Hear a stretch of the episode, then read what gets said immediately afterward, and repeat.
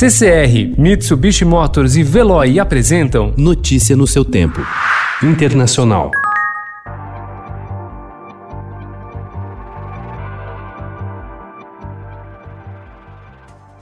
O candidato democrata à presidência dos Estados Unidos, Joe Biden, largou com 14 pontos percentuais de vantagem sobre o presidente Donald Trump, que disputa a reeleição segundo a pesquisa do New York Times Siena College divulgada ontem. Biden tem 50% das intenções de voto ante 36% de Trump. A diferença é considerada importante em um país dividido entre dois partidos.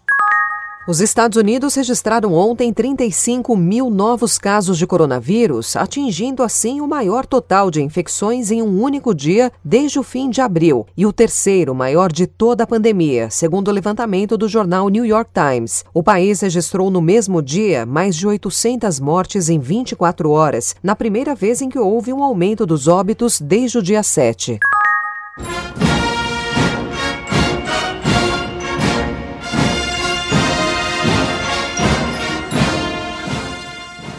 Os russos comemoraram com um desfile militar ontem o 75º aniversário da vitória da União Soviética sobre os nazistas na Segunda Guerra, com o presidente Vladimir Putin tentando superar os reveses da pandemia da Covid-19 e despertar o orgulho nacional perto de um referendo sobre mudanças na Constituição russa e pode deixá-lo no poder até 2036. Para os russos, o chamado Dia da Vitória é o feriado que traz mais orgulho, pois evoca memórias do heroísmo da guerra, ao chegar ao desfile militar, Putin apertou a mão de idosos veteranos da guerra, pessoas entre 80 e 90 anos, um dos grupos mais vulneráveis ao coronavírus.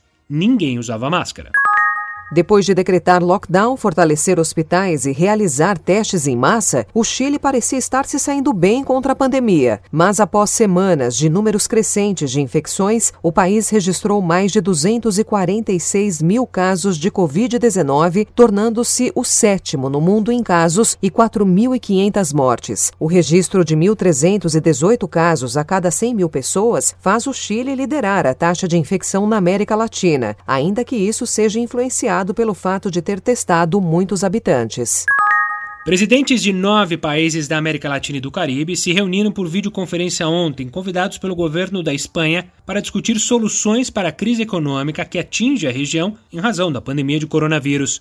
Líderes de diferentes correntes políticas participaram do encontro virtual e pediram a organismos financeiros internacionais que considerem medidas adicionais de apoio para ajudar no combate à atual recessão. O Brasil ficou de fora do encontro. Notícia no seu tempo. Oferecimento CCR e Mitsubishi Motors. Apoio Veloy. Fique em casa. Passe sem filas com o Veloy depois.